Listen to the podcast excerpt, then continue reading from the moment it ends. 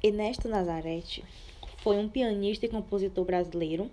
Sua música se situa entre a música erudita e popular e teve um papel fundamental na cultura brasileira dos séculos XIX e século XX.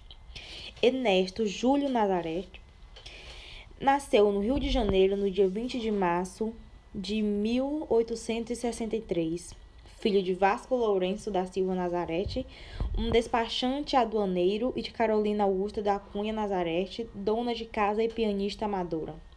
Com três anos de idade, começou a despertar o interesse pela música.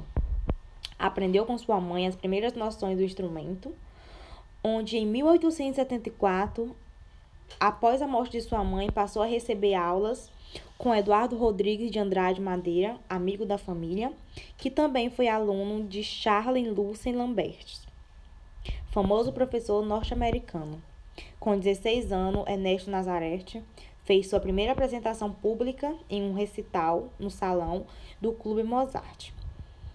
Em 1883, com 20 anos, já era compositor, é intérprete e professor de piano e em 1866 casou-se com Teodora Malaya Leal, 11 anos mais velhas, mais velha, com que teve quatro filhos.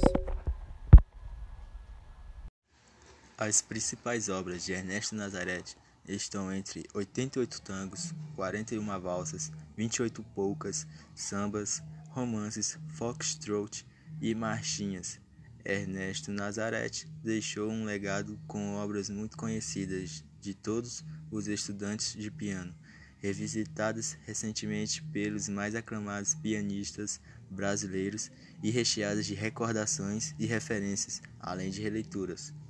As mais conhecidas são Ameno Resedar, Apanhete Cavaquinho, Atrevido, Brejeiro, Cavaquinho, Porque Choras, Elegantíssima, Escorregando, Espalhafatoso e a tradicionalíssima Odeon.